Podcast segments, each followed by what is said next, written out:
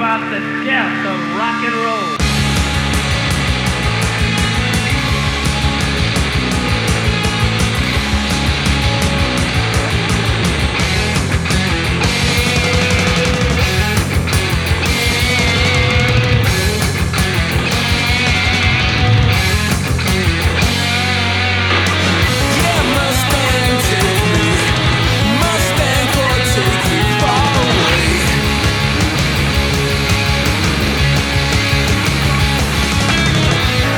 Music Bonsoir euh, auditrices, euh, auditeurs de GTFM, 190e euh, émission d'Enlargeur Musique. Salut Steph. Bonsoir Nico, bonsoir à toutes, bonsoir à tous. Bonsoir à Guillaume Didier Trobin car ce soir nous faisons une spéciale sur un artiste de musique électronique, Jet Robin. Eh ouais, on n'est pas en amoureux tous les deux dans le studio ce soir, on a des... trois. Donc, quatre même. Quatre, il y a un invité mystère. On lui a coupé la langue donc on ne l'entendrait pas quoi ce soir. On a juste Guillaume. Donc euh, voilà, donc euh, on va écouter un petit morceau. Qu'est-ce que tu en penses, Guillaume, d'abord, pour commencer, quoi Bien sûr. Et après, on va, on va faire connaissance avec ta musique et avec cet artiste-là. Ok. On va écouter le titre Élégance pour commencer. Voilà, c'est ça. Et puis, euh, monsieur Jed Robin nous, nous expliquera ce que c'est. Nous comptera. Le contexte de la fabrication de ce morceau et tout ça. Allez, c'est parti pour Élégance.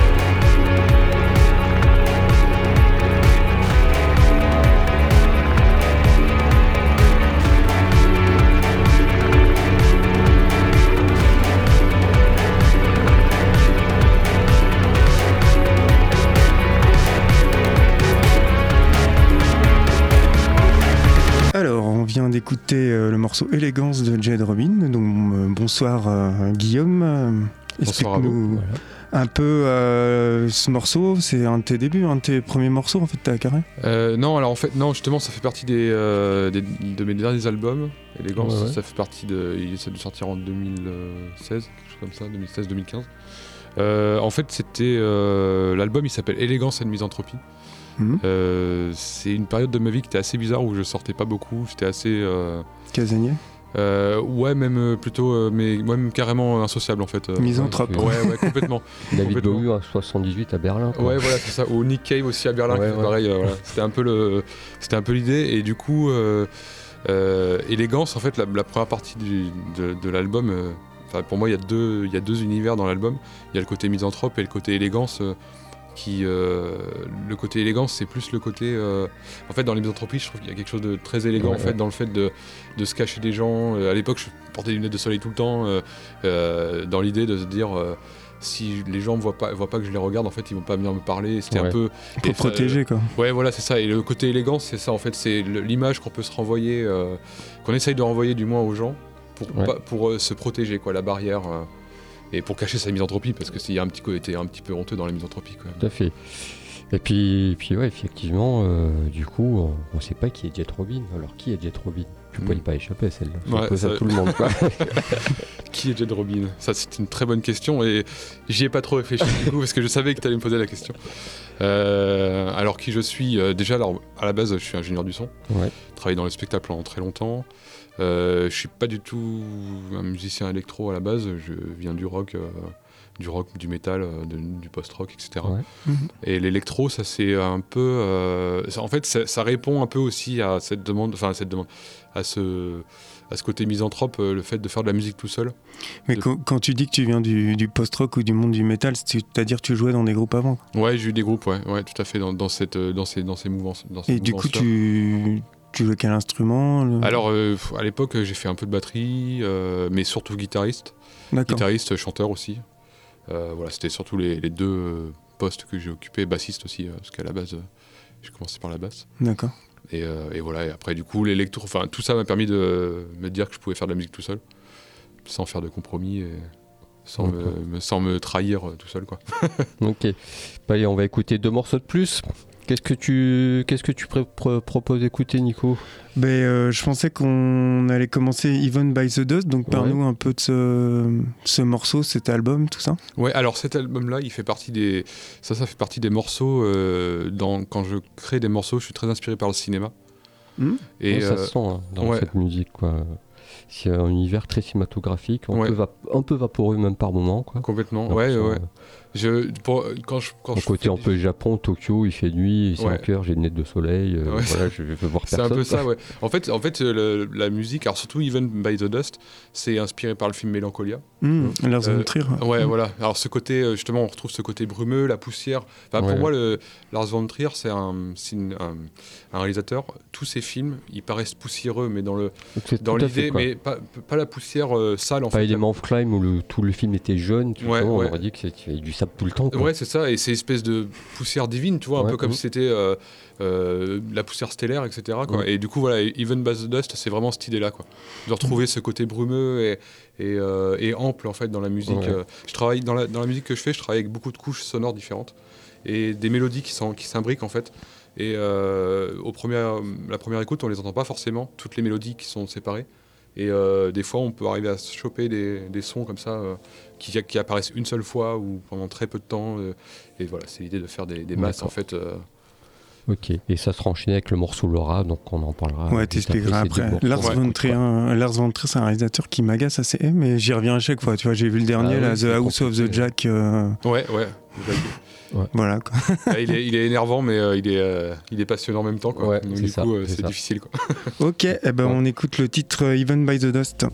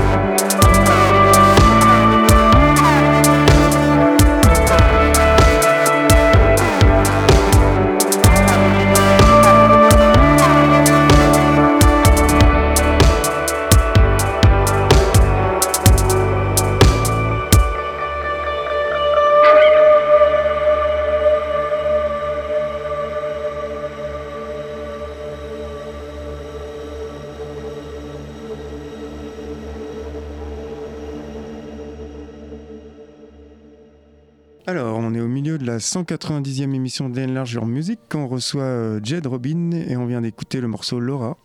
Donc Laura, ouais, c'est un morceau peut-être personnel, tu peux en parler ou Ouais, je peux en parler, ouais. Ouais, alors en fait, ce qui est drôle, c'est que. Enfin, ce qui est drôle, euh, c'est qu'en fait, euh, Laura, l'album Laura, il arrive pile à la fin de la période euh, Élégance, cette misanthropie qui Ouais. a duré quand même pour moi deux ans et demi, Ouais. trois ans. Et, euh, et en fait, c'est le moment où j'ai rencontré Laura. Donc Ouais. c'est la- l'invité L'invité mystère. L'invité mystère. on, euh, on a baïonné. Ouais. et du coup, voilà, c'était un peu le. C'est, je pense que c'est un, un album globalement qui, est- qui a plus de. qu'un- qui, est, euh, qui est plus lumineux que Mm, mm. Élégance. C'est un, un album qui s'ouvre en fait plus que, que l'inverse. Et du coup, voilà, c'était le. C'est vraiment le, le, le- Ouais. le morceau, le premier morceau que j'ai composé de l'album. Et voilà, qui s'appelle Laura, euh, Ouais. parce qu'il prend tout son sens par Ouais. rapport à. Il y avait une lampe de rencontre. là qui allumait, euh, qui allumait les spots. Ouais, ouais, c'est ça, c'est Et ça. pour, pour revenir à la, la période euh, élégance et misanthrope, euh, c'était ça? Le Ouais, titre euh, Misanthropie, ouais.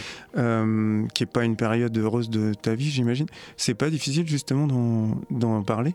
Parce non, que c'est- ouais. bah, en fait, c'est- l'album, en fait, du coup, il est, euh, ça, m'a, c'est vrai, ça a été vraiment le moyen de l'exorciser, en fait, cette Mm. période. hein. C'était vraiment, euh, en fait, quand j'étais dans cette période-là, je, c'était pas une période de souffrance, à proprement dit, parce qu'en fait, je, Ouais. faisais, je faisais de la musique, quoi. Oui, parce que l'album n'est pas reste- sombre, non, et pas trop sombre non plus. Quoi. non, il y a C'est quand même, il est quand même ouais. assez. euh, c'est juste, en fait, le, ce que je trouve sombre dans l'album, c'est le, le timbre des instruments, Mm, vois, mm. le choix des, tex- des textures. Le, après, le- les mélodies sont pas forcément toutes sombres, mais c'est le, le choix des textures quoi, qui est un peu plus, euh, un peu plus granuleuse. euh, Il y a beaucoup de claviers, euh, des claviers analogiques euh, où il n'y a pas vraiment de construction dans le morceau, c'est plus des, des nappes quoi. Et du coup, c'était un peu voilà ce, cette le, cette espèce de, de douleur un peu comme ça mentale latente qui est, mm. qui est exprimée dans l'album. Mais du coup, il m'a vraiment, ça m'a vraiment permis de libérer en fait ça. Alors, en fait, Ouais, voilà, c'est- en musique, tu travailles comme ça, du, tu- de ce que tu vis, comme ouais, de ce que je ressens. Ouais, ouais. C'est assez drôle parce que ça se rapproche de, des artistes comme The Soft Moon, je sais pas si tu connais. Ouais, carrément, ouais, ouais. Ouais, c'est un peu cet esprit-là, ouais, Ouais. tout à fait, ouais, ouais, ouais. Et tu, tu te nourris aussi euh, d'images cinématographiques, Ouais. euh, j'imagine de littérature. Tu travailles Ouais. comment, mis à part le, ton- ta À part vie la- perso, quoi, ouais, mis Ouais. à part ça. euh, Ouais, c'est souvent, euh, il y a eu beaucoup de morceaux qui sont partis de jouer un film et, et coup, ça me- démarre, quoi. Ouais, ça- et pareil avec un livre aussi, ça me fait ça. Mais un livre, c'est pas forcément, euh, euh, c'est pas fa- forcément de la littérature. c'est pas forcément du roman. Là, au Ouais. contraire, c'est plus euh, des essais. Ça peut être une phrase. Exemple, j'ai fait un morceau euh, en m'inspirant d'une phrase de Sioran, par exemple. Ouais. Une, juste Mhm. une phrase très courte, et de là, j'arrive à, je pars sur quelque chose, quoi. Ça peut être, euh, ouais, ça peut vraiment partir de, de rien, quoi. Ouais, ouais. Dans un film, je, je sais pas si ça te fait ça par exemple, mais ou, toi Nico, euh, il y, a, il y a- il y a des films que j'aime juste parce que dans le film il y a 10 secondes que je trouve génial quoi. Alors que le reste, euh, le reste ne pourrait ça, ne pas exister quoi. moment de grâce souvent que Ouais. dans les concerts c'est pareil. Un concert moyen peut être sauvé pendant, pour 3 minutes. Tu, vas juste te dire, tu peux rien dire à part waouh. Ouais, c'est ça. Tout, quoi. Et souvent, souvent les, les morceaux, la musique, la façon dont je travaille, c'est par rapport à ces quelques minutes, ces quelques secondes quoi. Ouais. Ouais, c'est vrai que dans le cinéma, c'est une scène. Quoi. Par exemple, le film de Lynch euh, avec la scène d'ouverture quand il y a Nicolas Cage dans les escaliers là, de euh, Sailor Eloa. Sailor Ouais, ça, un- Alors que le film, Mais le film, il j'ai pas, envie de le revoir en fait, Ouais, mais c'est cette ça, scène, je la regarde ouais. souvent. Quoi. Complètement, c'est exactement ça. Voilà, c'est Mm. exactement l'idée quoi. C'est Mm. le, le truc, le petit élément, le. Ou le Highway avec cette route qui défile là. Ah, mais là, tout le film est bon par contre. Ouais, oui, tout à fait. Tout à fait. Ouais, un peu de musique. On va écouter Mist qui sera enchaîné avec euh, Fountain of Me. Euh, bon, on en reparlera un petit peu. Il y a une, co- il y a une cover Ouais. dessus. On va en parler après. C'est Darren Aronofsky, un de mes chouchous. Ok, eh ben, on écoute ce morceau-là du coup.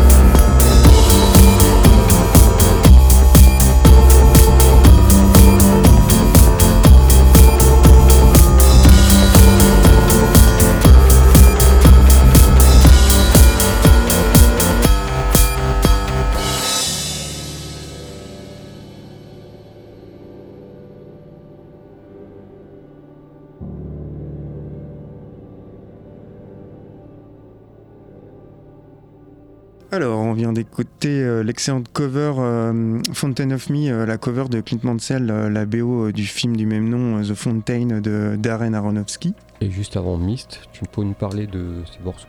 Tu fais souvent des reprises en fait, euh, peut-être en live, on n'a pas parlé de live, on en Ouais. peut-être un peu après. non, quoi. pas du tout. Non, la, la reprise, c'est pas un exercice que je pratique beaucoup. Faut vraiment que ça soit un truc. euh, faut vraiment que ça me, Ouais. que ça me parle, quoi.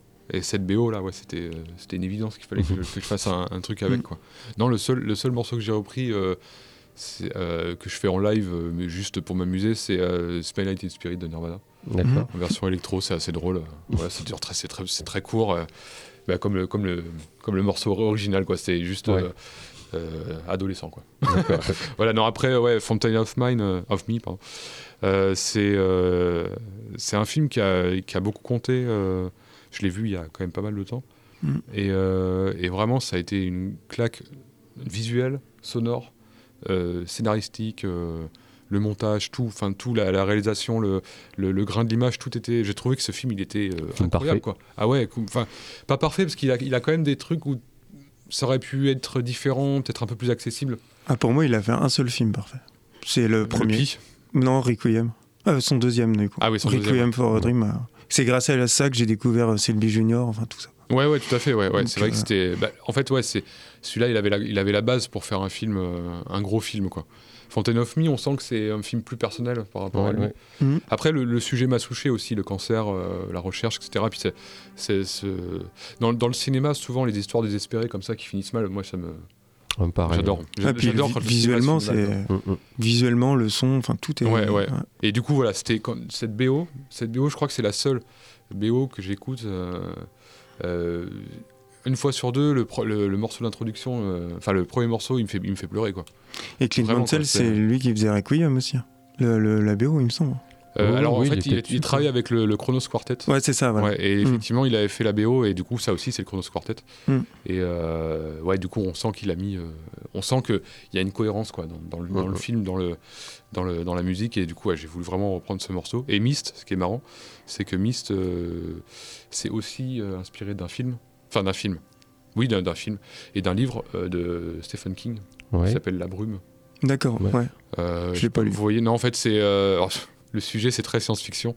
C'est juste Oui, une ils sont brume, en fait, dans le supermarché. Ouais, ouais, entre- ouais, c'est une brume qui se libère Ouais. et euh, il y a des espèces de monstres à l'intérieur en fait, Ouais, qui, ouais. qui tuent euh, des gens et les gens sont coincés dans un, effectivement dans un supermarché. Et en fait, ce qui est intéressant, c'est que le postulat du film est pas hyper passionnant parce que bon, une brume avec des monstres, c'est pas Ouais. non plus la folie. C'est une référence à Romero ou euh, Ah ouais, As a Fog, ouais, complètement. Ouais, et par contre, ce qui est intéressant, c'est que dedans. euh, Carpenter, c'est le Carpenter, ouais. Ah, ça, Romero, euh, il y a Carpenter, aussi. Carpenter. Ouais, Zombie, c'est parce que Zombie se trouve dans un supermarché. euh, Ouais, le, effectivement, le tout premier euh, zombie, ouais, l'original, se trouve dans un supermarché aussi, ouais. Mais euh, c'est qu'un peu le, le supermarché aux États-Unis, c'est le lieu de sociabilité ultime, quoi. Ah, il y a Starbucks maintenant. Il y a Starbucks aussi, ouais, c'est vrai, c'est vrai.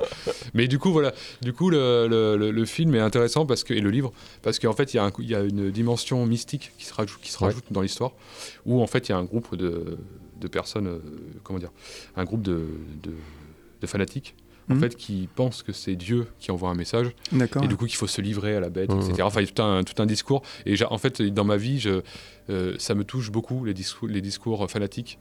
Pas parce que ce- ça résonne en moi, mais parce que je Ouais. trouve ça juste horrible, quoi. Ouais. De- D'arriver à imposer des, à imposer des, euh, des, des dogmes comme ça et des choses ultra violentes Mhm. pour quelque chose qui n'a pas lieu d'être euh, Ouais, aussi qui est violent, abstrait quoi finalement. qui est complètement abstrait et, euh, et qui, qui est pas voilà qui est pas euh, qui a pas de sens en fait quand on y réfléchit bien y a pas, ça a pas de sens même si on peut en trouver un, un et que ça peut être rassurant il y a plein de, rai- de, de bonnes raisons pour croire en Dieu et d'avoir un, un certain discours mais il y a un moment c'est trop quoi Ouais, ouais. et, euh, et du coup ouais c'est ce, ce morceau c'est c'est un peu un catalyseur de, de ça quoi de ce, de ce côté Puis euh, même, c'est quelque chose d'hyper personnel, en fait. ça.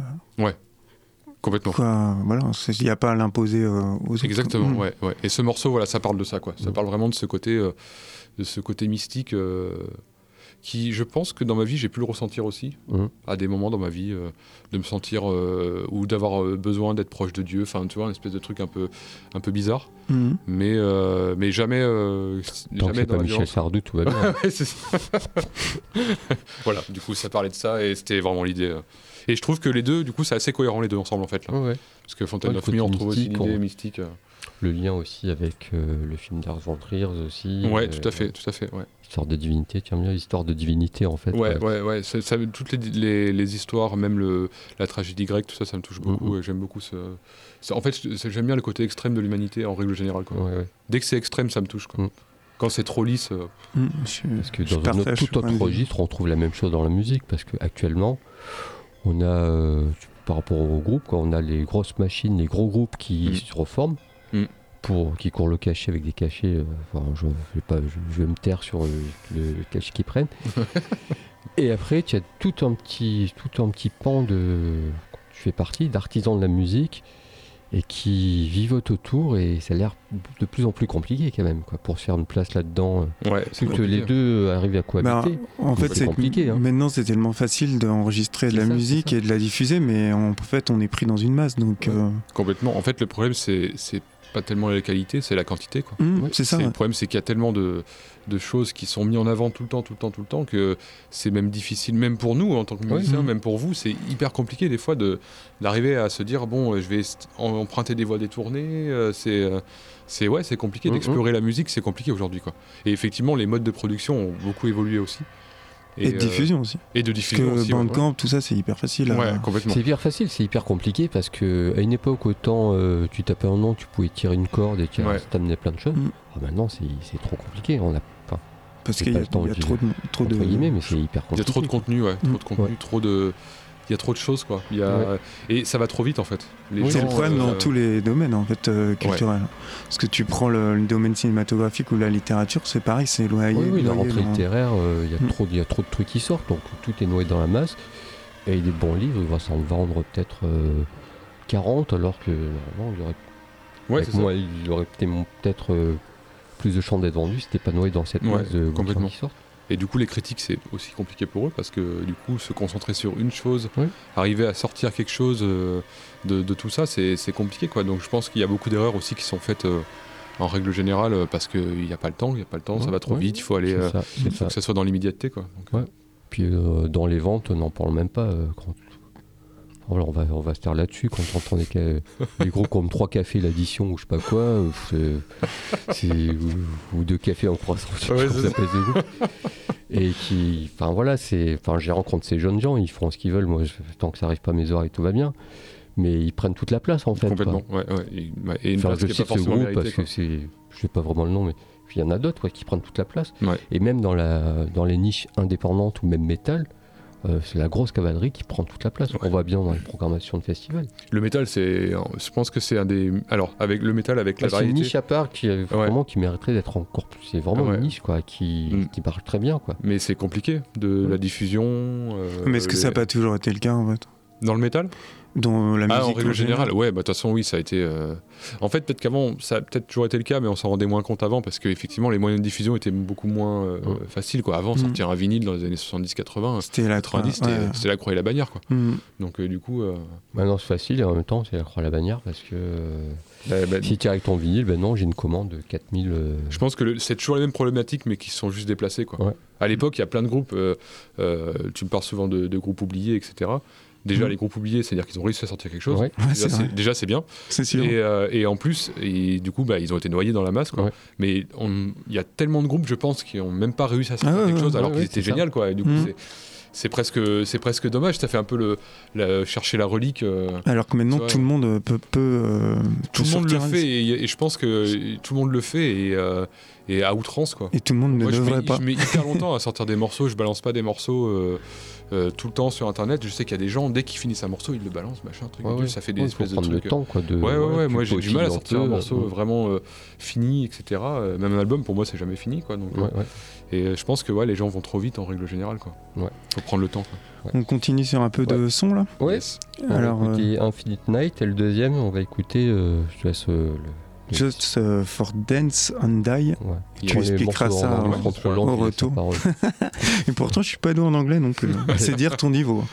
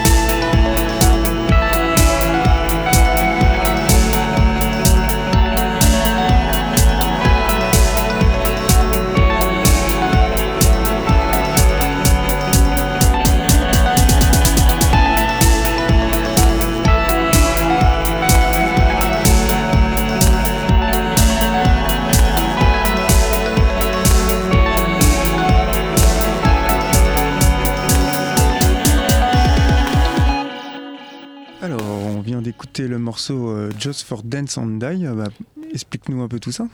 Alors, euh, donc il y a Infinite Night et Just. euh, Just for Dance and Die. Ouais, ça pardon, excuse-moi. Euh, ouais, alors Infinite Night, je sais pas si vous avez reconnu, il y a un sample de Deadman dedans. Ah, j'ai Ouais. pas fait gaffe. Jarmusch. Ouais, de Ouais. Jarmusch, ouais, donc là pareil. euh, Encore une fois, cinématographique, vaporeux, euh, Ouais, les ouais, ouais. errances, quoi. Ouais, complètement. Là, c'est euh, ouais, c'est vraiment l'idée du film euh, qui ressort dans le morceau. euh. Pour moi, quand je juste le morceau, je le vois en noir et blanc. Je sais pas pourquoi. Ouais. Ouais, bah, oui. Et Just for Death and Die, c'est pareil, c'est toujours le, le cinéma, mais euh, là, c'est plus. euh, on est plus dans le, dans le cinéma de. euh, des frères Cohen. Mm. En fait, euh, le- ce qui me fait toujours rire dans les frères Cohen, c'est que c'est des films qui se finissent relativement mal, Ah oui, complètement. avec ouais. des histoires de mecs complètement paumés, de, de- du cas désespéré, en gros quoi. de- Que ce soit comédie ou, Ouais, tout le ou temps. drame, Ouais, c'est tout ouais, le tout le temps. temps. Et du Ils coup, ont un en peu fait, la même thématique, une espèce de truc. Bah, c'est des rappelle losers déjà. Ouais, c'est ça, c'est des, c'est- mais c'est des, lo- des losers magnifiques. Ouais, c'est ça. Les, les personnages. Et en fait, le, le- le- Just for Dead and Die, c'est dans la vie, en fait, Mhm. c'est danse et puis meurt. Quoi. en gros, c'est, euh, c'est, pour moi, je pars du principe que dans la vie, il faut pas trop en attendre, Ouais. pour pas être déçu. C'est même- une bonne philosophie. Ouais, tu vois, mais, mais en même temps, en même temps, euh, en fait, je personne, vous voyez pas euh, parce qu'on est en radio, mais j'ai euh, éphémère marqué dans le cou. Mhm. Et pour moi, c'est, toute la symbolique de la vie, quoi. Éphémère. Ouais, ouais. Les- Beaucoup de gens pensent que c'est quelque chose de négatif, alors qu'en fait pas du tout. C'est le, fait d'être éphémère, de savoir qu'on va mourir, Mm. ça oblige à faire les choses. C'est quand même drôle d'avoir un tatouage éphémère.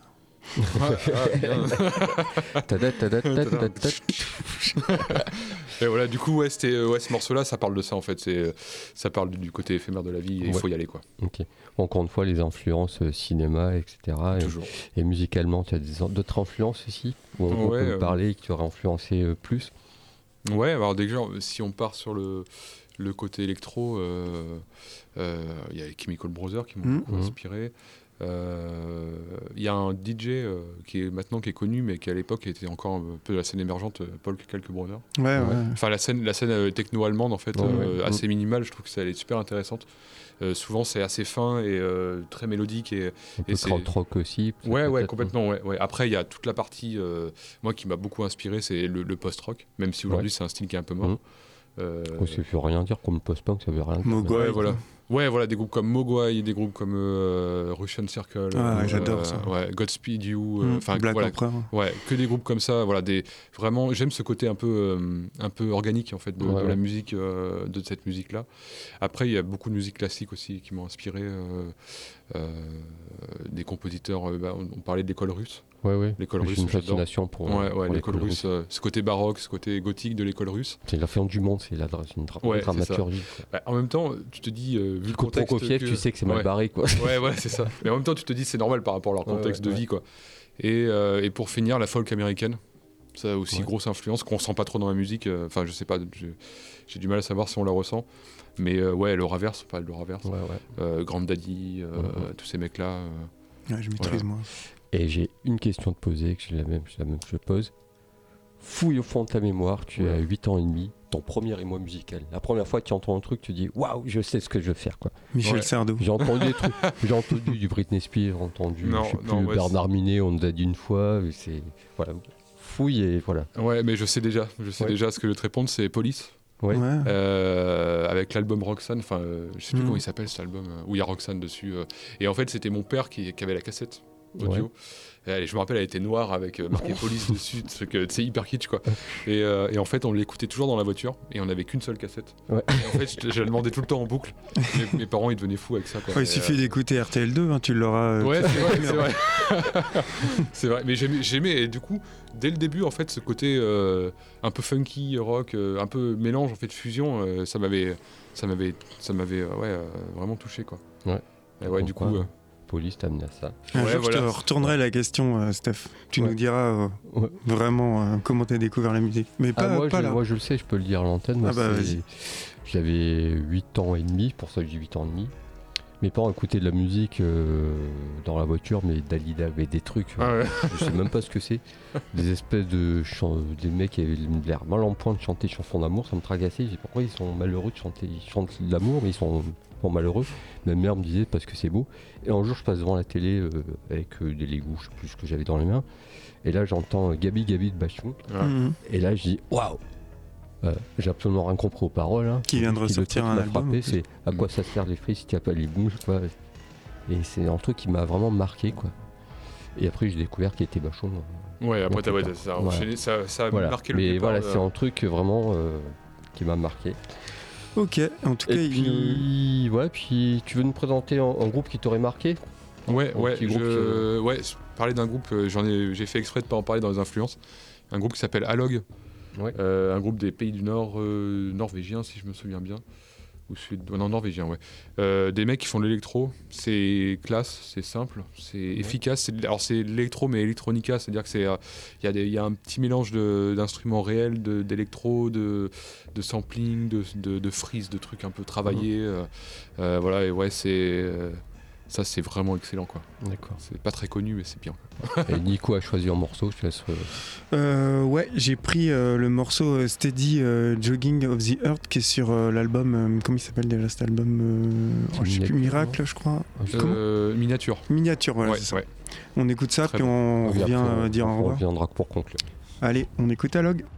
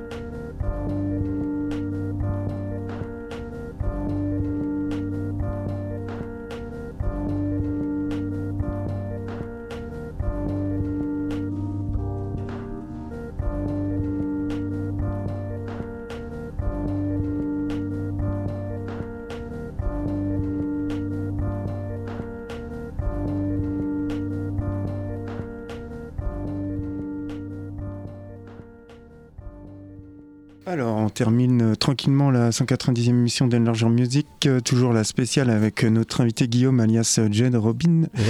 On vient d'écouter sa perle, enfin sa découverte, le groupe que tu veux nous faire partager, en fait, Alog avec le morceau Steady Jogging of the Earth. Voilà, puis on a balayé un petit peu euh, ta musique, euh, en panorama un peu ce que tu fais, la façon dont tu approches la Mm. musique. Et puis on peut trouver ça sur internet, je te laisse euh, donner les Ouais. petites adresses si les gens veulent aller un peu plus loin et en Ah, découvrir un de peu toute plus. façon, sur la hum, page de l'émission, j'ai remis ton Ouais. Bandcamp et ton SoundCloud. Ouais, de toute façon, c'est le principalement c'est le band, c'est le, le Bandcamp. Le Ouais. SoundCloud, je m'en sers un peu moins. D'accord. Mais euh, ouais, le Bandcamp, euh, je mets tout en accès libre. Voilà, Ok. Et on peut donner des- de... On peut payer, en fait. Parce Ah que ouais, j'ai ouais. vu que c'était gratuit, mais on peut te donner On peut- de... ouais, en fait, je, moi, je prends, prends du principe que ma musique, euh, voilà, je la, je la donne. Et après, Ouais. effectivement, si les gens veulent donner, il n'y a pas de, Voilà. pas de Tu prends. Et nous, on prend aussi, mais 90%. Un petit mot sur des projets éventuellement, ou du live, ou des choses euh, sous le, sous le coude, ou Euh, des envies. Ou... Ouais, bah alors là, du coup, je travaille sur un album en ce moment. Ouais. Euh, du coup, alors là, c'est pour le coup l'album, je change complètement. Alors, a- j'ai pas parlé d'une chose, mais j'essaye de changer de mode de composition à chaque Ouais. album. D'accord. Et là, du coup, j'essaye un nouveau mode de composition que j'ai vraiment jamais essayé. Donc là, je suis en pleine euh, recherche sonore et de travail. Et euh, voilà, du coup, toujours pareil, hein, ça sera inspiré par le cinéma et ça garde les, les grandes lignes de ce que je fais, mais Ouais. fait différemment. Donc pour l'instant, ce que j'ai composé, ça sonne vraiment encore différent de ce que j'ai fait avant. Et euh, voilà, euh, après des projets, euh, pour l'instant, bah, j'arrive sur Nantes, donc je découvre Ouais. aussi. Quoi, hein. donc des lives, pas encore. euh, voilà, pour l'instant, je me fais ma place ici. Et d'ailleurs, merci, euh, merci de me recevoir. Bah, merci à toi d'être venu. très sympa. Merci à Merci Laura, euh, l'invité mystère. Ouais, on va en- enlever le baillon, elle va, se- elle va- elle va prendre le volant après, donc elle est russe en fait. Donc. Et puis voilà quoi, on va se quitter. On, va, on vous souhaite euh, une bonne semaine et on revient euh, pour euh, deux émissions en fin Ouais. d'année euh, de nos 10 meilleurs albums chacun Voilà, de on a un peu ramé, mais bon, on a essayé de. On vous Ouais, expliquera ça. L'année n'est pas exceptionnelle hein, niveau disque. Alors que cinématographique, je suis en train aussi de faire mon, mon top euh, cinéma. Ouais. Ouais. Et là, franchement, l'année a déchiré. Il y a des trucs à dire, ouais, carrément. Ouais. Ouais, Surtout niveau français en plus. Ouais, tout à Mm. fait. Merci, puis à bientôt sur scène ou sur Roue en musique. Yes. Voilà. Merci beaucoup à vous. Allez, Bonne semaine. bye bye. Au revoir.